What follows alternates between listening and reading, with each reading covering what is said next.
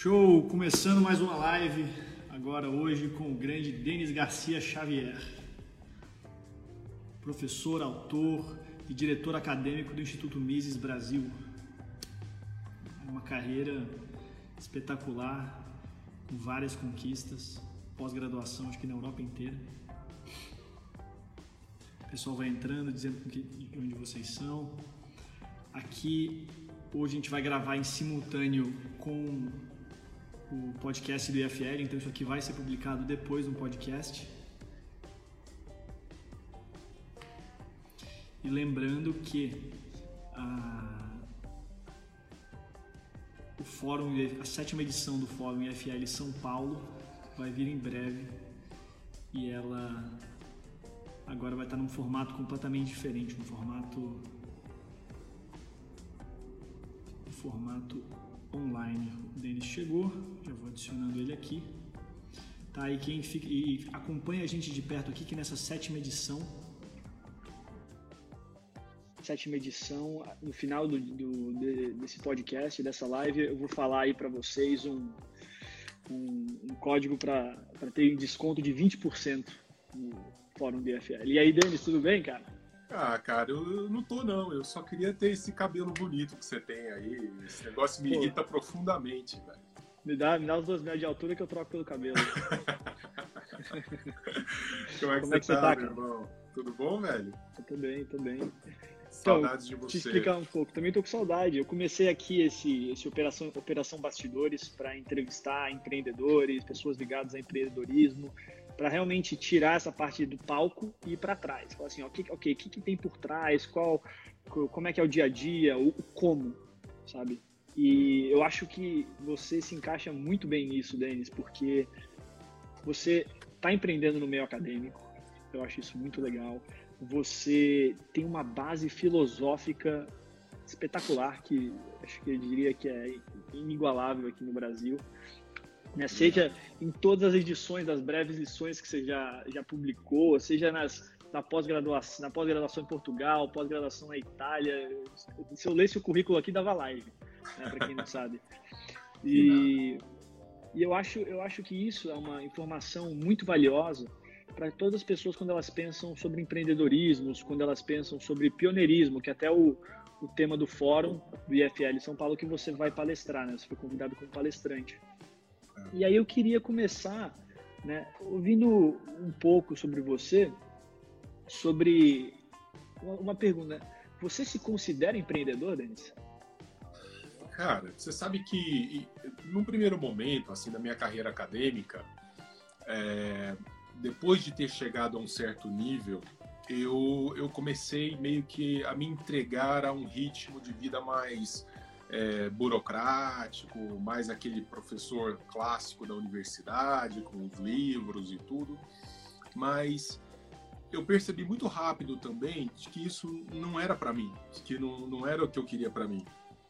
É, eu acho que a, o histórico meu no esporte ele foi fundamental nesse sentido. Eu fui nadador durante muitos anos. Eu, eu mexi com, com natação profissionalmente, nadei na seleção brasileira e tal, tive títulos. Tinha até isso no currículo, né?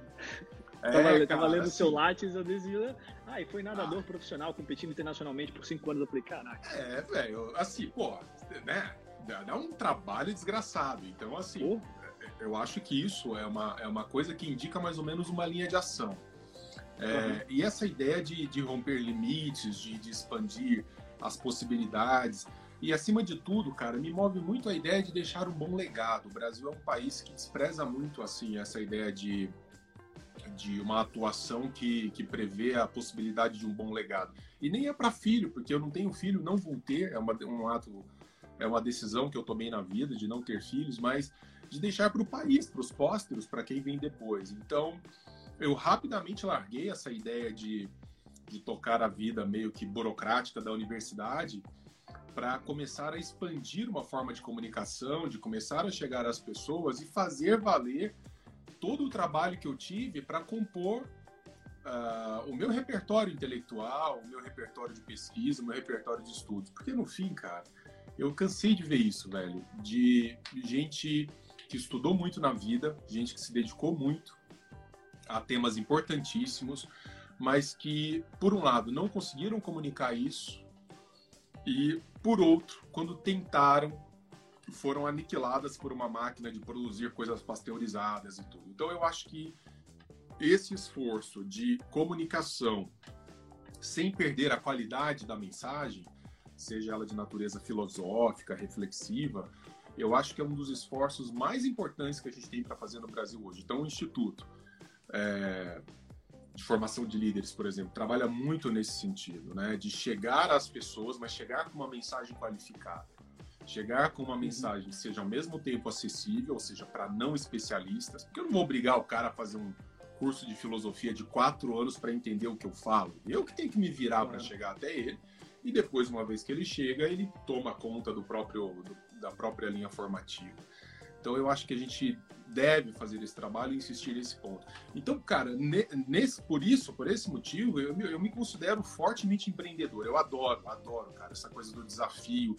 Não me suporta a pasmaceira.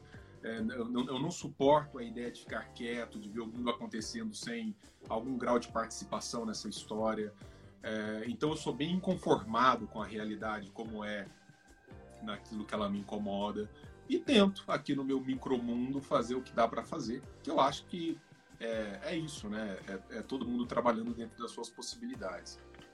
É, eu acho, eu acho muito legal isso, porque realmente, para quem, quem te conhece, sabe o que você faz. Cara, você tá autora vários livros, cuida de curso, fez até o fórum, foi aí que eu te conheci no Flitap. Foi, foi. Que, foi, que eu fui dar uma, dar uma palestra, foi, foi muito legal aquele fórum. Então você está sempre, você tá sempre fazendo as coisas.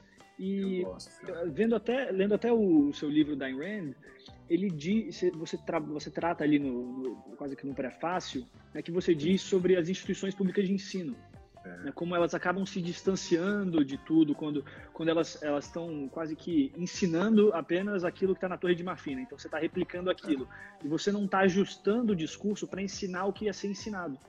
Exatamente. Né? E é isso que eu, que eu acho muito legal, que é que você tem uma abordagem empreendedora no meio onde isso é muitas vezes mal visto. É. Você acha que até você você pode falar isso melhor melhor que eu, né? Como que é vender alguma coisa, vender conhecimento no, no meio acadêmico? Cara, isso é muito mal visto e é mal visto exatamente porque nós temos péssimos resultados para apresentar. A, a mentalidade da, da, da, educação brasileira, a mentalidade estatista, governamental da educação brasileira, ela trabalha com a retroalimentação do fracasso é importante para esse sistema fracassar. Porque exatamente no fracasso é que ele justifica a necessidade de um, de um ataque ao Tesouro Nacional, de um ataque aos impostos é, uh, espoliado das pessoas.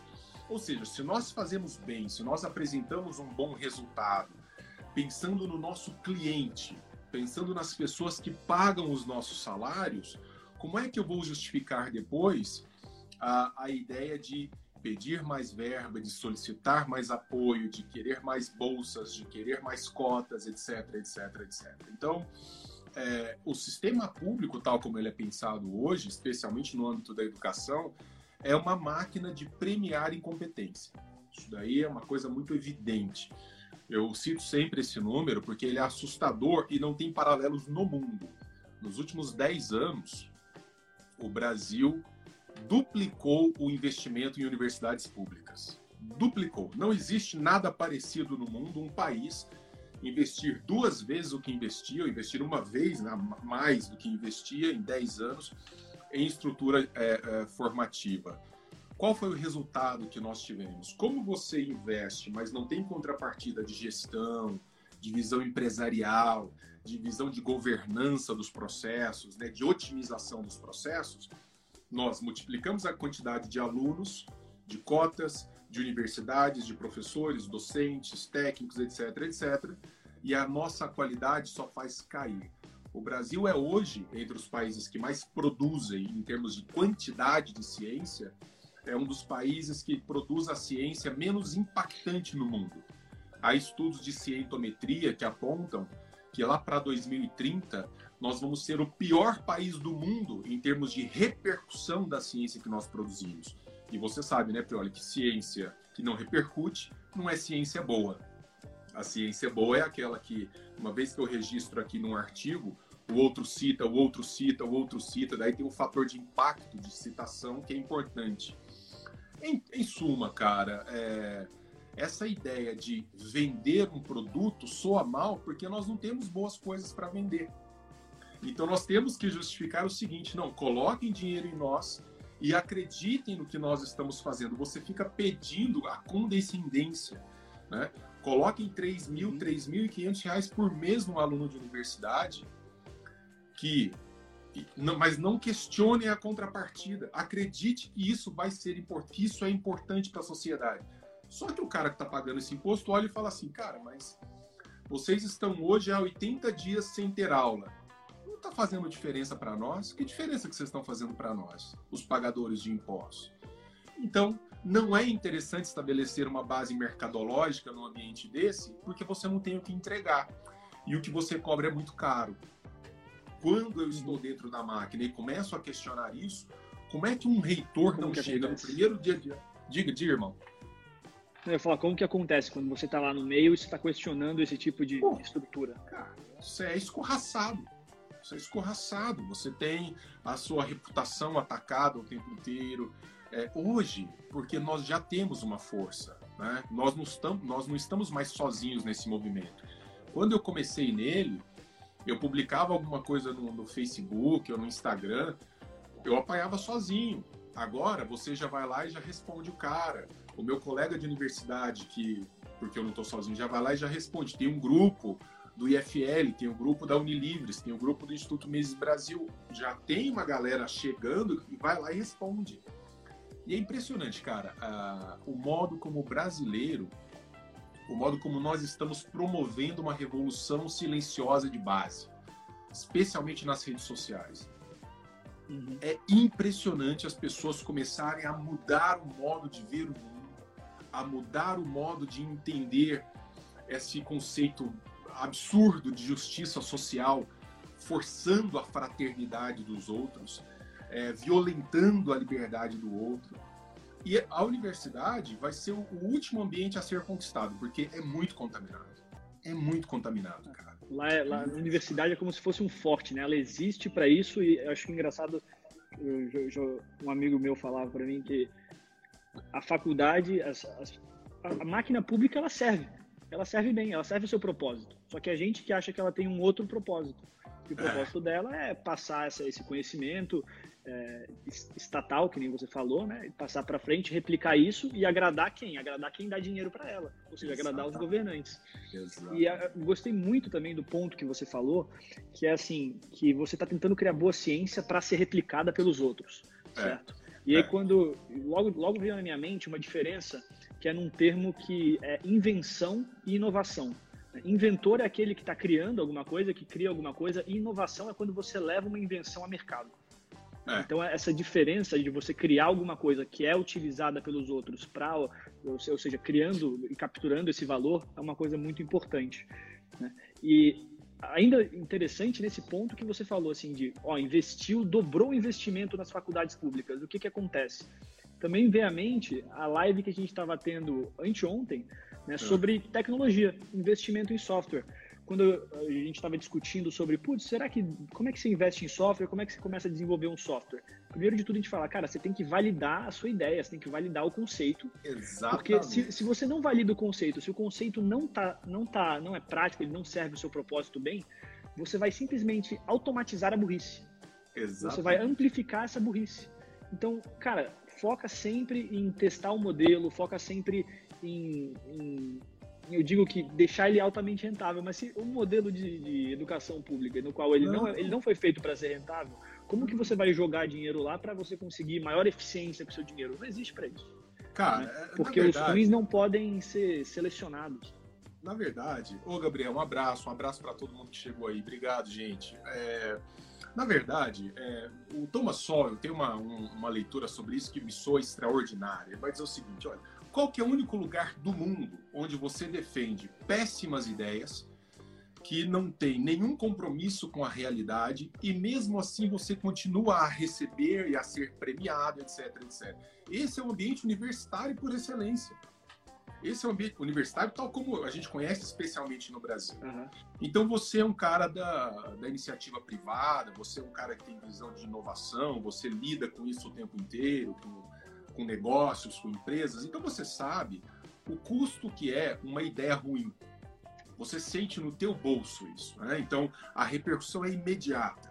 Se eu defendo uma ideia que está em descompasso com a realidade, que está em descompasso com a necessidade das pessoas, que está em descompasso com aquelas pessoas que vão pagar as aventuras, ela morre, ela é natimorta, ela nem sai do papel. Nas universidades, não. E por isso que é tão importante a gente implementar ali uma mentalidade empreendedora. É para dizer, olha, peraí, com quem que nós estamos conversando? Nós estamos resolvendo os problemas de quem? Cara, me explica como é que é possível uma universidade federal que é caríssima, imagina o que, que custa uma universidade federal para o bolso do pagador de imposto, ficar parada, parada, 75 dias sem discutir a possibilidade de avançar com ensino remoto, se virar, cara. Nós, nós deveríamos ser o, o, a, a, locomotiva do processo. Não, nós somos os últimos no processo. Eu tenho um cargo honorífico no Instituto Mises Brasil, que é de diretor acadêmico, no dia que falou assim, pandemia se abateu sobre nós. Nós temos uma pós-graduação, alunos matriculados. Olha, em uma semana nós levantamos uma plataforma EAD que não perde para nenhuma das melhores universidades do Brasil. Nós gravamos aula, nós marcamos interações em uma semana. Na universidade pública, agora, três meses depois, os caras estão mandando e-mail assim: vamos fazer treinamento de cursos remotos. Três meses depois. O dinheiro está do mesmo jeito, cara. O dinheiro chega do mesmo jeito. Por que, que você vai se mover? Não há incômodo, não há movimento, não, é, não, não é o lado, não é o lado que pressiona, né? Eu acho também interessante trazer um pouco do que o Jordan Peterson fala, né? que ele fala assim, principalmente pensando até no, no, cenário dos Estados Unidos, onde eu acho que esse pensamento nas faculdades é mais aprofundado ainda. Né? Que, que você tem essas, um monte de gente na faculdade, todo mundo ali nunca, praticamente nunca trabalhou e está pensando em como mudar o mundo através da, de política pública. Então você fala assim, cara, não, vou criar uma política, ao invés de você ter aquelas pessoas lá que são empreendedores, que sempre, sempre tem aquelas ideias, não, não, vou criar uma empresa para fazer isso, isso, isso. É meio que o, o oposto, só que para política. Não, vou criar uma política pública que vai mudar. As pessoas não têm conhecimento de, de consequência de primeira, ou de segunda, de terceira ordem. Não tem. Não, né? não. E aí, como, como que acontece? Quando você está num lugar que nem você muito bem colocou, onde você não sofre a consequência da sua ideia, ou seja, num feedback rápido, porque ali, se, se a galera está saindo da pós-graduação, é, nunca, nunca pagaram boleto. Se a galera está saindo da pós-graduação, você já está sentindo no bolso, fala assim, ó, cara, você chegou aqui como diretor acadêmico, todo mundo saiu, e aí? Meu amigo. Então meu essa amigo. parte de você sofrer o feedback é uma parte muito, muito, muito importante do processo de aprendizado, do empreendedorismo e para qualquer empresário.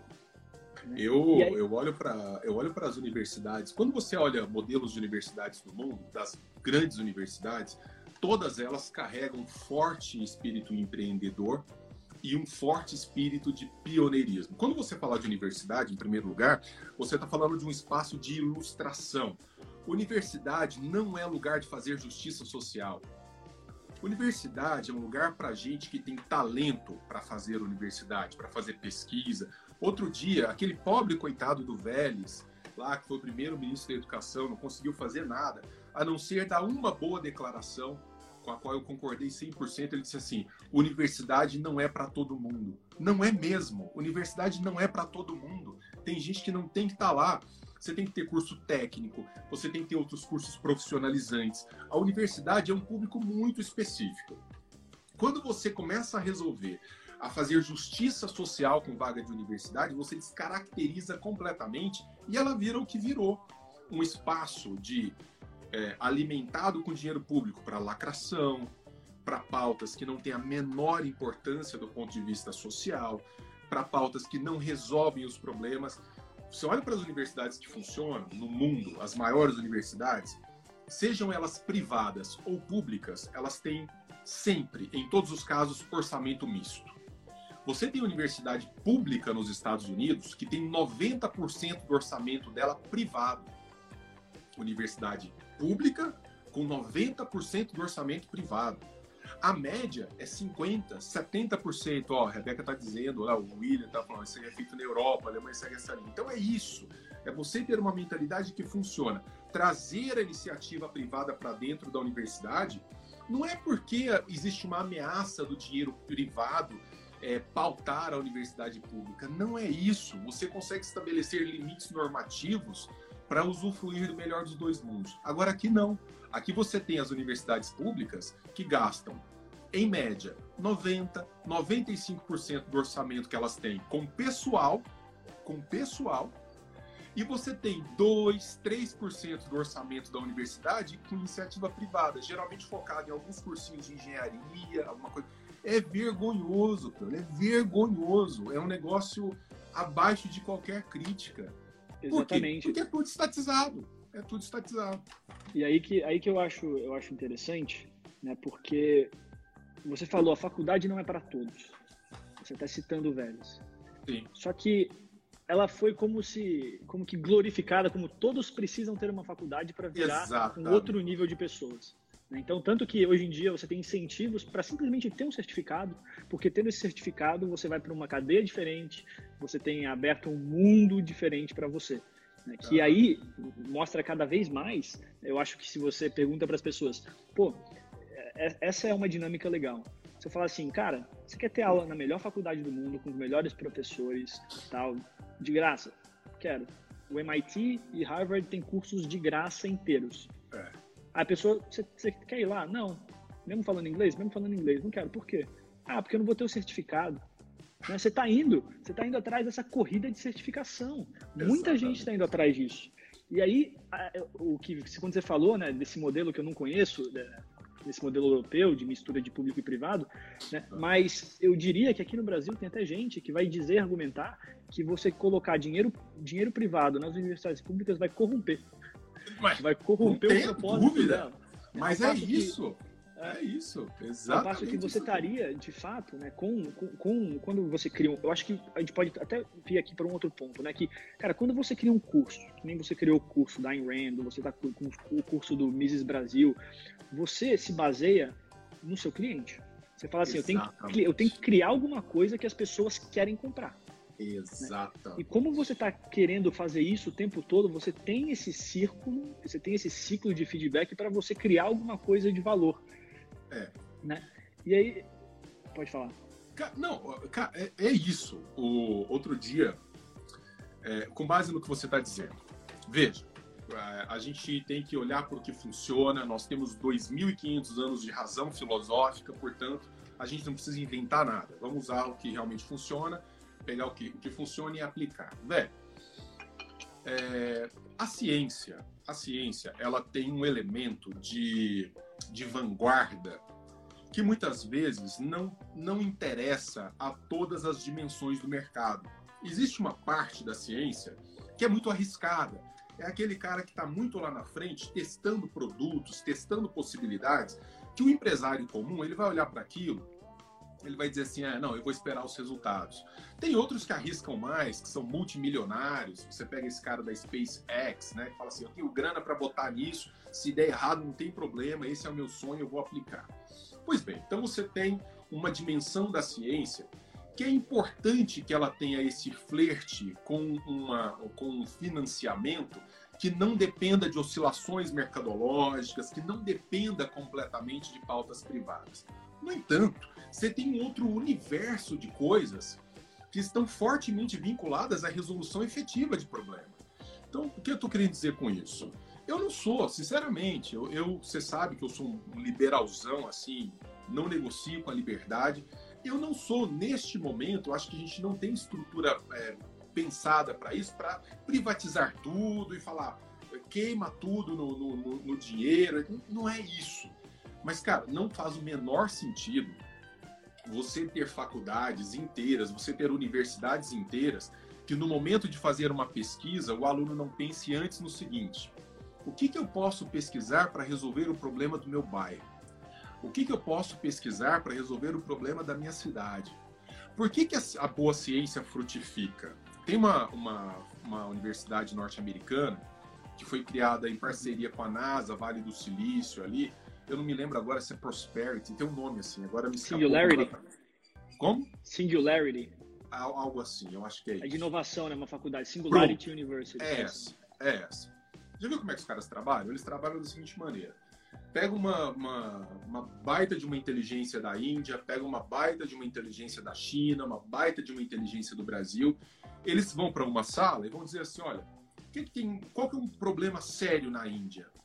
Ah, um problema com inundações. No período das monções, tem muitas inundações e tal. Vamos estabelecer um case aqui, vamos trabalhar em soluções científicas para esse problema. Essa menina indiana sai com um problema resolvido, esse artigo ele é multiplicado em termos de influência, porque aquela solução que vai ser aplicada na cidade dela pode ser aplicada no mundo inteiro que sofre com problemas de inundação, com pequenas adaptações, se for o caso. Ou seja, eles antes pensam quais problemas nós vamos resolver. Cara, de verdade. Você tem na área das ciências sociais aplicadas, você tem na área da filosofia, você tem na área na área das humanidades, você tem temas que são riquíssimos e que podem estar numa interface direta com a comunidade. Só uhum. que essa pergunta não é feita antes, não é estimulada dentro da universidade. Me, per... me, me, explica como é que as universidades públicas brasileiras não têm parques de tecnologia, pagam energia é, para as agências estatais de, de, de fornecimento de energia elétrica. É surreal, é surreal, é um mundo completamente paralelo, encostado porque falta uma visão empreendedora, falta uma, uma visão séria, que não. não entre numa relação prostituída com o mercado, não é isso, mas que entre com uma relação saudável com o mercado, como fazem as grandes universidades do mundo. Eu gostei, gostei que você falou, né, de, da singularity dela resolvendo um problema é, que é aplicável é. em um lugar. É.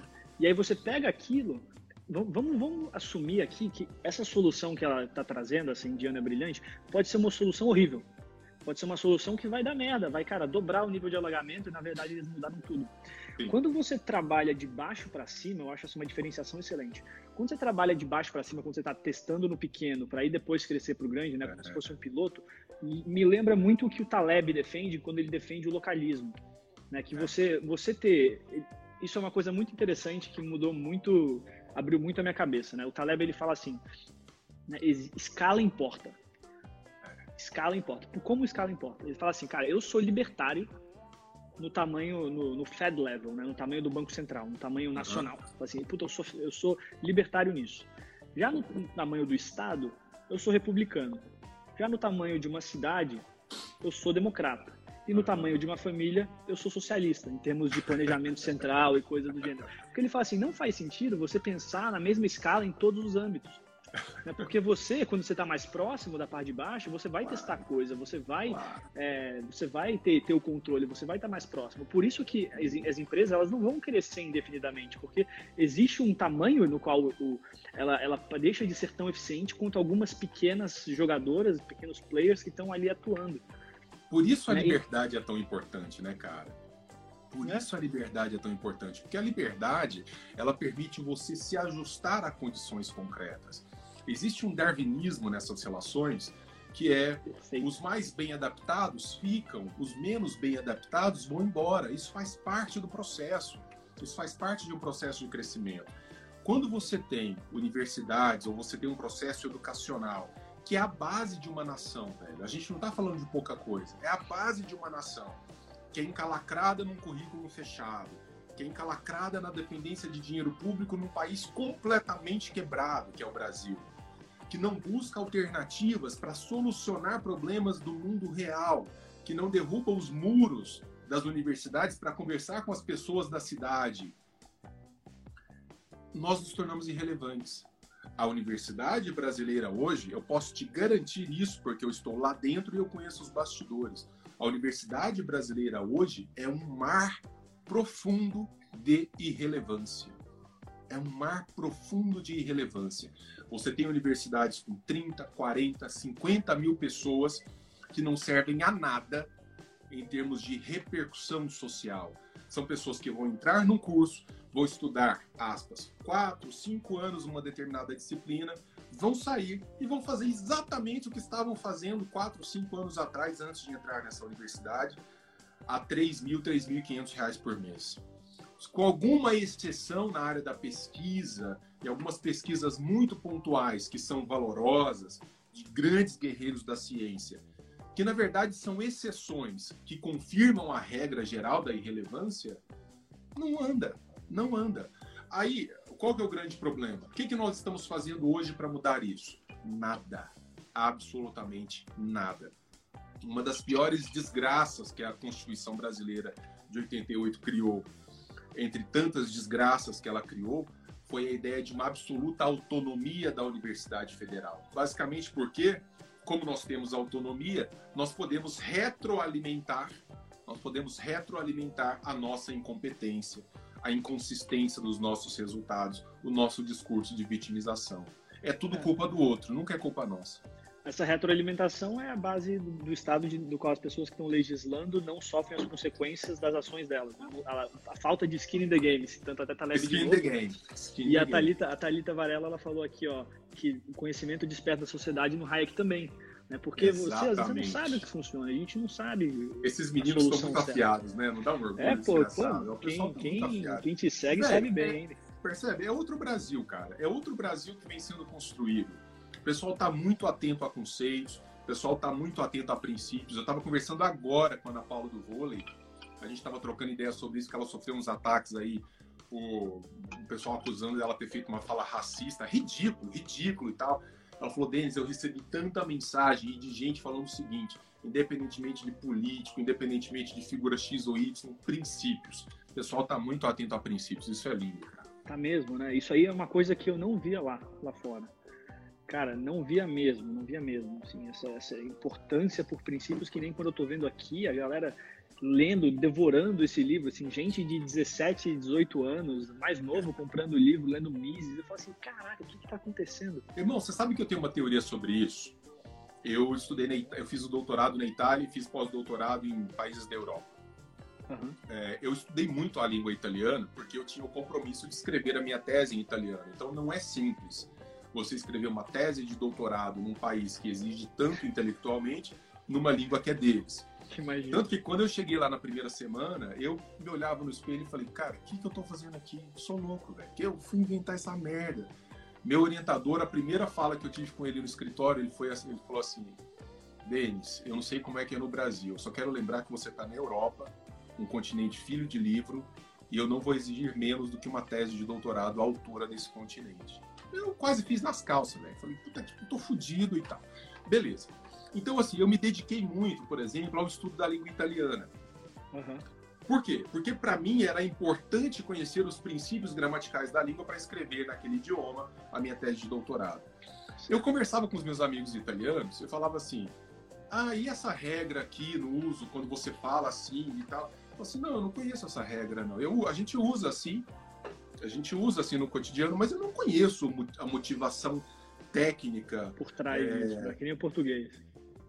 Então eu acho, cara, que o fato de nós estarmos tão atentos aos princípios é porque nós, ainda nos falta um bom uso desses princípios. O que eu quero dizer é o seguinte: para nós é diferente, por exemplo, da Austrália, da Nova Zelândia, etc., porque os caras já vivem certos princípios de liberdade como algo encalacrado, como algo que faz parte do, do dia a dia, como o italiano fala a língua dele sem se preocupar com regras gramaticais quando eu me preocupava com as regras gramaticais, era para dizer o seguinte: olha, eu não domino tão bem essa coisa, então eu preciso conhecer os princípios. E eu acho que no Brasil, pelo fato de a gente conhecer ainda mal uma vivência de liberdade, nós somos um dos países mais fechados do mundo, por exemplo, em termos econômicos, é que a gente está tão atento a esses princípios e é tão importante a divulgação de bons princípios. Eu tenho essa teoria aí, não sei se ela faz sentido não. Cara, parece que encaixa bastante, porque às vezes quando você as pessoas normalmente as tratam isso chamando de as pessoas de naturais, né? Quando a pessoa, eu posso falar assim, pô, um cara que vai subir num palco, vai explicar para todo mundo, dar uma puta aula, aí você fala assim, cara, onde você aprendeu a falar em público? Aí ele, não sei, é. escola da vida. Escola é. da vida. Então, é, é como se fosse isso. Isso é verdade. Né? Quando as pessoas elas até dizem que, pô, eu queria muito ter a esquerda americana, porque a esquerda americana já é mais liberal do que muita gente da direita, direita brasileira. Né? Já, é já muito ouço muito isso. Até em Portugal agora, cara, eu fiz um pedaço de pós-doc em Coimbra. O, lá agora nós temos um primeiro-ministro comunista, do Partido Comunista. O primeiro-ministro do Partido Comunista de Portugal é muito mais liberal do que 90% dos liberais brasileiros, mas você não tenha dúvida o cara faz reformas liberalizantes na economia, na educação, os caras estão tendo um puta resultado lá, porque o cara fala assim, eu sou do Partido Comunista, mas eu não sou um retardado mental, eu sei exatamente o que funciona e o que não funciona. Então os caras vão apontar para o que funciona. É. Então eu acho que essa questão dos princípios, do conhecimento dos conceitos e tal, cara, isso é genial, é genial. E eu, eu, eu, eu gostei desse ponto de você falando assim, cara, não dá para você pegar a máquina porque a máquina ela está funcionando errado. Não é. vale a pena você investir mais, não vale a pena você fazer isso, porque você tem que mudar a máquina. Eu sou muito adepto do, do pensamento que é, é parece aquelas coisas de, de coach lá, ao invés de destruir o velho, construa o novo. Então, eu, você está fazendo parte dessa construção do novo. Né? Você está criando esse, esses cursos aí sobre da pós-graduação, você está treinando essas pessoas, você está ajudando a espalhar isso. E, e como está sendo, por exemplo, publicar esses livros na repercussão? Como é você trazer essas ideias, né? empreender academicamente? Cara, eu ainda estou assustado porque eu, eu de verdade não esperava. Eu quando eu fui para Itália, eu conversei muito com o meu orientador, que para mim é um dos caras mais geniais da atualidade, um grande estudioso da filosofia antiga, Ó, parece que demitiram Weintraub. Ah, demorou, moçada. É, um dos, dos, grandes estudiosos da filosofia antiga, ele falava assim, deles, uma das coisas mais bonitas da ciência é o fato de você poder ser ouvido ah, e poder comunicar boas coisas. Eu me lembro, velho, assim, contar uma, uma partezinha assim mais mais pessoal. Por favor. Eu quando fui para Roma, eu morei em Roma um ano especificamente a, a minha avó ainda era viva, a mãe do meu pai, e sempre foi uma paixãozona por ela e tal. E, e minha avó, em situação de saúde muito ruim, e eu falava, caramba, né? Chato não poder levar, não poder passear, não poder ver as coisas. E minha avó era muito religiosa. E eu me lembro de entrar em algumas igrejas assim. Eu sou um cara agnóstico, não sou um cara religioso, mas você vê aquela grandiosidade de algumas basílicas de Roma, aquela coisa maravilhosa. E eu me lembro só de pensar o seguinte, falar, cara, como eu queria que minha avó tivesse aqui para ver isso. Porque eu nunca vou ter condições de contar para ela essa experiência. Então tem certas coisas que você experimenta que você fala assim, puxa, como eu queria que essa pessoa que eu amo fique aqui, é, veja, experimente isso, né? Sentisse isso é, também, né? É maravilhoso. Então, quando você faz boa ciência, quando você gosta do que você faz, os meninos falam que eu tenho muita paixão, né? Quando eles, o pessoal do curso da Range lá, que o pessoal que não me, não me conhecia como professor, ah, professor, seu olho brilha. Mas, porra, velho, você tá falando sobre um negócio que você gosta. Você tá falando sobre um negócio que faz sentido, um negócio que melhora a vida das pessoas e tem gente querendo te ouvir. Porra, como é que o cara não vai achar bom isso? Como é que o cara não vai ficar feliz com isso? Então, o fato de frutificar é genial. Ontem eu anunciei aqui, ó, eu tenho uns livros aqui guardados em casa que ficam como consignados da editora para lançamento. Aí eu falei para Bárbara, falei, Bárbara, eu não vou ficar com esses livros parados, porque esse ano não vai ter lançamento presencial. Eu fiz um postzinho falando, pessoal, eu vou vender esse livro aqui, 10 reais mais barato, mando para vocês e faço dedicatória, não sei o quê. Eu tinha uns, sei lá, umas dezenas, poucas dezenas aqui em casa. Cara, em menos de uma hora torrou. Eu não tinha fechado o link, o negócio disparou, disparou no grau. Eu liguei para ele ver e falei: vocês se virem. Cara, isso no Brasil, velho. Isso no Brasil. Então, cara, tá acontecendo, bicho. Tá acontecendo. Aqui, posso, eu posso me gabar então? de ter livrinho autografado aqui, ó. ter livrinho autografado. ah, velho, é. essa coleção, então... essa coleção, os cursos que a gente faz, o trabalho que você faz, cara, que é genial. Então, assim, e outra, os iguais vão com os iguais. Como que é bom poder ter amigos que pensam assim, e, e a gente dá muita risada junto. E veja, você é muito mais jovem do que eu, você ainda vai ver um país muito diferente, eu espero ver um país muito diferente. Aí depois essa molecada que vem, eu, eu, outro dia eu fiz alguns, alguns ciclos de palestra no Nordeste, tinha um moleque de 15 anos falando assim, professor, o que, que eu leio do Mises? Falei assim, ó, tem que ler, a, tem que ler a, as seis lições e tal. Não, professor, fala sério comigo, isso eu já li tem muito tempo. Falei, cara, moleque, me respeita. a base vem forte. Bem forte, cara, bem forte. Não tinha Caraca. isso, simplesmente não tinha isso. Não, isso é, isso é excelente. E, e cada vez mais, né, dessa parte de estar tá construindo novo, você vê assim, gente divulgando muito. Você pega a Mari Brito, a Lara Nesteruk divulgando é, esses livros, e a, com um clube de leitura, e a galera lendo todo, tendo essa base assim, muito mais forte, até gente mais velha, não necessariamente mais nova. Eu acho isso espetacular. Eu acho isso muito, muito bom. Né? Eu recebo e... mensagem, Prioli, de gente com 50, 60 anos a minha mãe tá aqui, ó, mãe, um beijo. Minha mãe tá aqui, ela de vez em quando ela, ela fala assim: Denis, eu tô com dor de cabeça, faz uma live de madrugada para passar minha dor de cabeça. Minha mãe, que passou dos 60, tá lá toda que interessada demais. e fala assim: Eu gosto de ouvir você falar sobre Ayn Rand, faz sentido, isso me toca. Então não é só a molecada, não. É uma galera já que, que é madura, minha mãe é esse.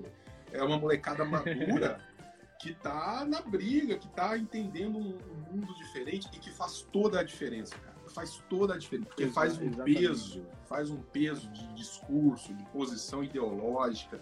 É genial, cara, é genial. Uma coisa que eu gosto, que eu acho que eu não, normalmente eu não me aprofundo com as outras pessoas, é, com os outros entrevistados, é que você consegue trazer uma base filosófica para o um empreendedorismo, para essa criação de valor, seja com Isso é objetivismo é ou algum, alguns outros. É, aqui, no, eu, tô, eu tenho usado muito a, a abordagem do Israel Kirchner, né, que Sim. o empreendedorismo é um estado de alerta no qual a gente está, a pessoa está buscando uma oportunidade de lucro. Né? Esse, esse, nada mais do que empreendedorismo essa, essa oportunidade. Né? E como ação empreendedora, ela tem, ela tem níveis. Uma ação pode ser mais empreendedora, pode ser mesmo, mas toda ação ela carrega um pouco, um pouco disso. E eu queria ouvir de você um pouco né? Qual que é a visão de empreendedorismo, a visão filosófica de empreendedorismo que você gosta, que você acha que faz mais sentido? Olha, cara, eu, eu fui um, um, um estudioso dedicado a Platão e a filosofia antiga de modo geral por muitos e muitos anos.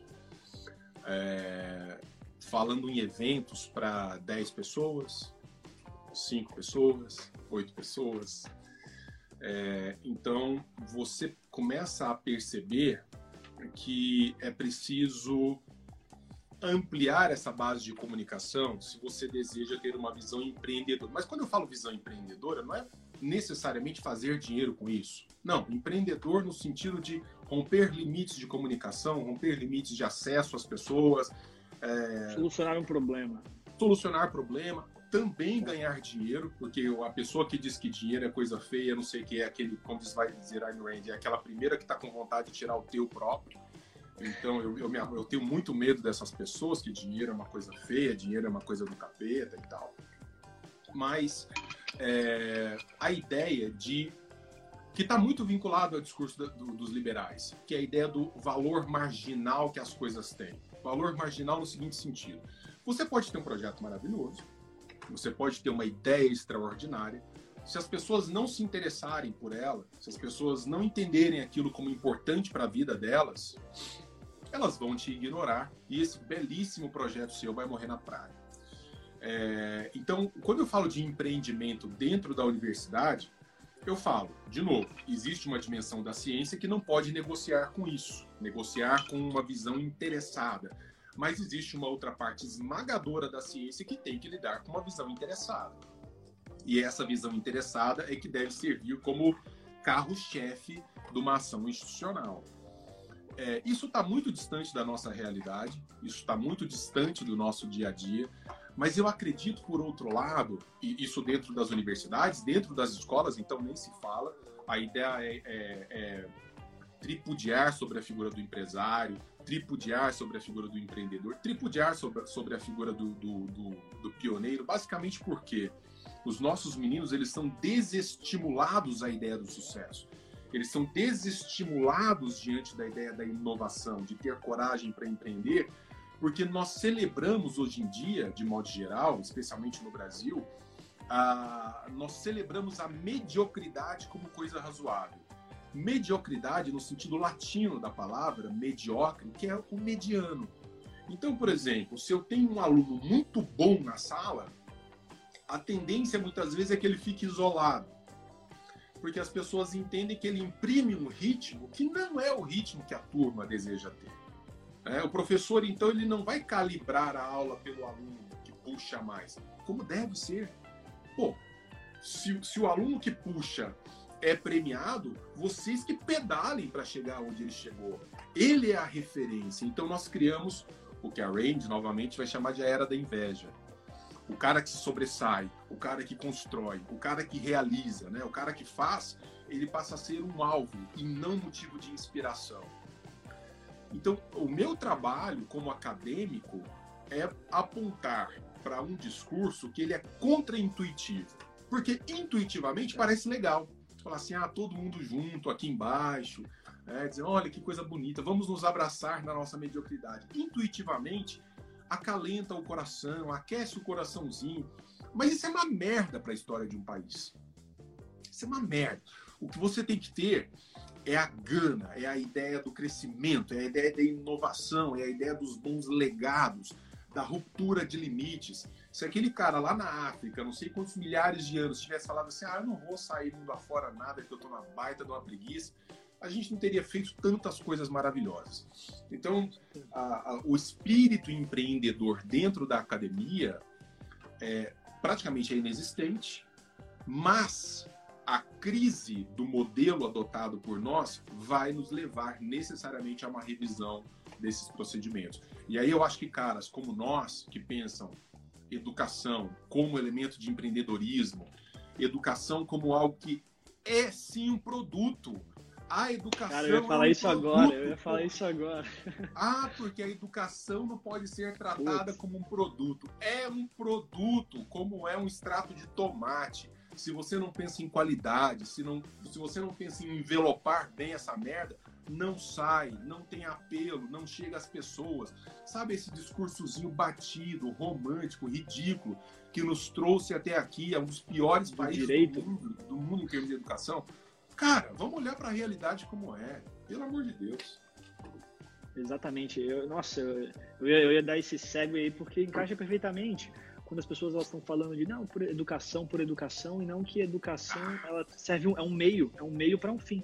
Eu estou eu ensino você a fazer tal coisa você aprende a fazer tal coisa para você conseguir fazer tal coisa melhor e, e por aí vai né? então o fato de isso não ser um direito ou seja você não poder forçar alguém a te dar educação né? que isso é o, que, é o link que muita gente não faz desvirtua muito muito disso e você e... fica querendo salvar as pessoas delas mesmas com esse modelo com esse modelo de há pessoas que não querem nada.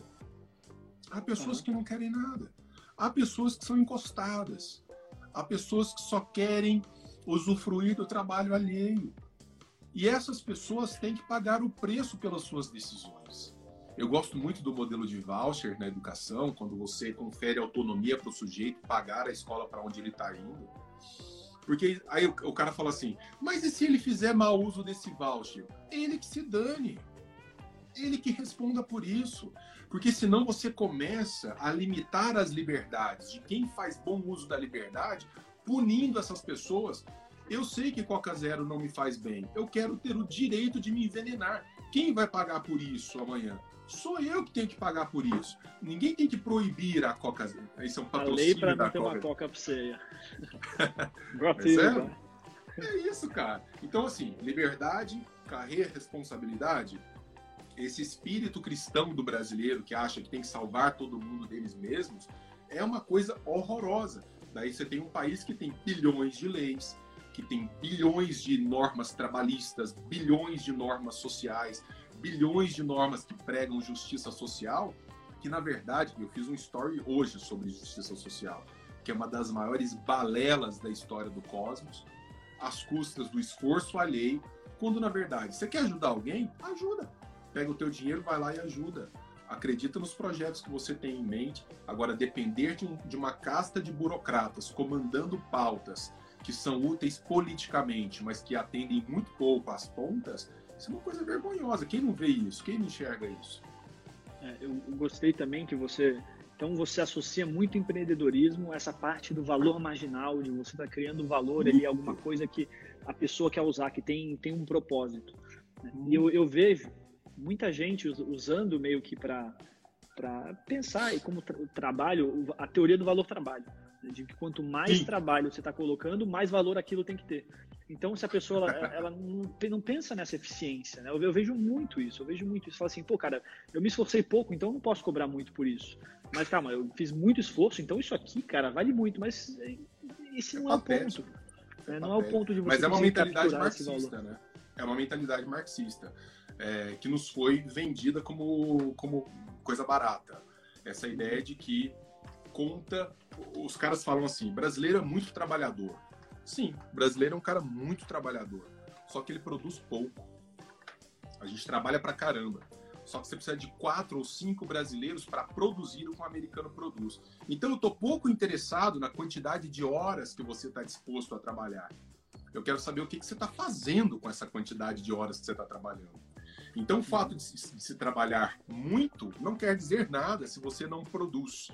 Não produz algo cujo valor é absolutamente subjetivo, que vai ter sentido num dado momento concreto. Num dado momento concreto.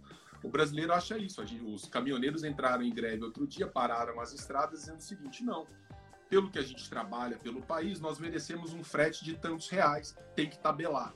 Cara, segundo quem? Quem paga a conta é que vai determinar o preço. Agora, se você coloca um preço no seu produto, isso aqui vai custar 800 reais. Não tem interesse, eu vou morrer com isso aqui apodrecendo em casa. É uma escolha. É uma escolha. Sabe, Deixa sabe eu, também. Eu posso, você me deixa responder a Fernanda, Priori? Claro, claro. A Fernanda Ela fala Simone sobre perguntou. O conceito de voucher não seria uma forma de punir as crianças por más decisões dos pais. Fernanda, há diversas pesquisas com nações e estados que empreenderam iniciativas de voucher que é impressionante. Não há uma correlação direta entre a baixa formação dos pais e escolhas ruins de escola, antes pelo contrário. Em geral, pais mal formados entendem a importância da educação porque sentiram na pele o problema da formação e colocam e tendem a escolher boas escolas para os seus filhos. Agora, claro, há pais que vão fazer mau uso disso? Sim. Há, há arestas? Sim. Mas não existem modelos ideais. Não, não há modelos ideais. Só há modelos melhores e há modelos piores. O modelo do voucher ele é melhor do que o modelo estatizado. Ele não é perfeito.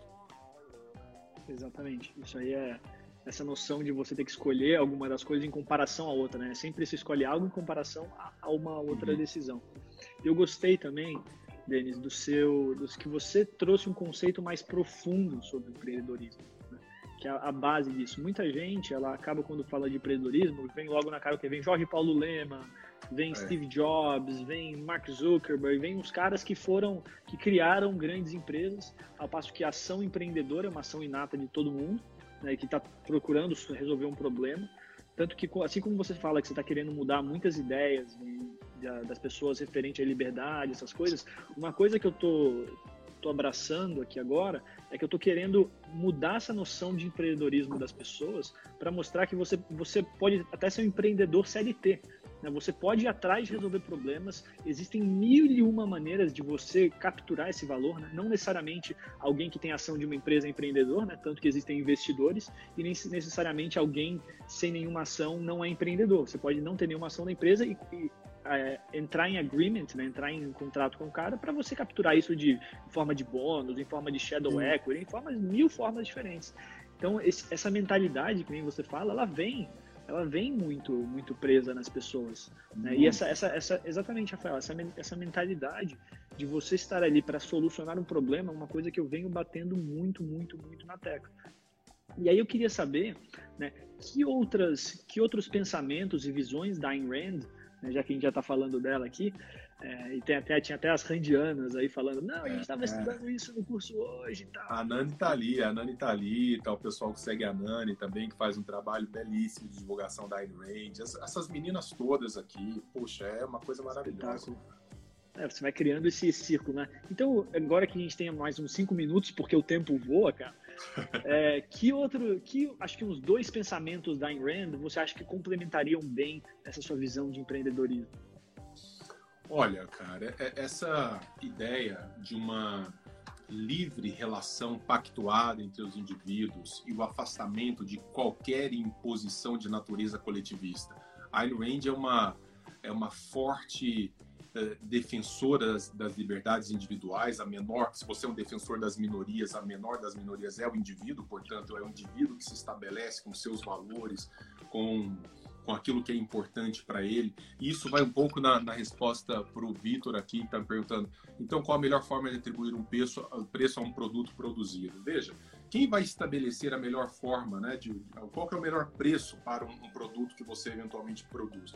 Você vai estabelecer isso com o seu cliente.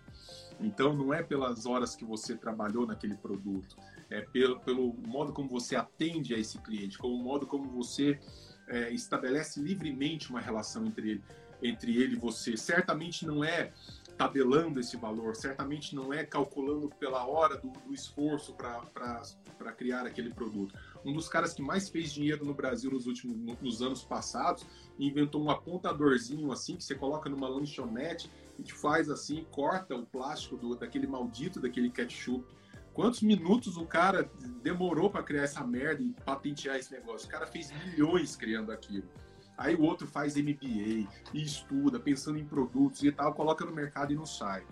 É essa liberdade é, pregada por Ayn Rand contra toda a opressão de um discurso coletivista, de um discurso de um certo grupo que adota uma postura messiânica contra as liberdades individuais. Eu acho que essa é uma, é uma noção fundamental.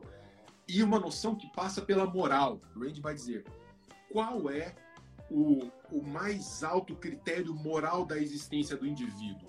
A sua própria vida, a sua própria existência. Portanto, quem sabe, num português bem, bem chinfrim, quem sabe onde o, o, o calo aperta é o sujeito.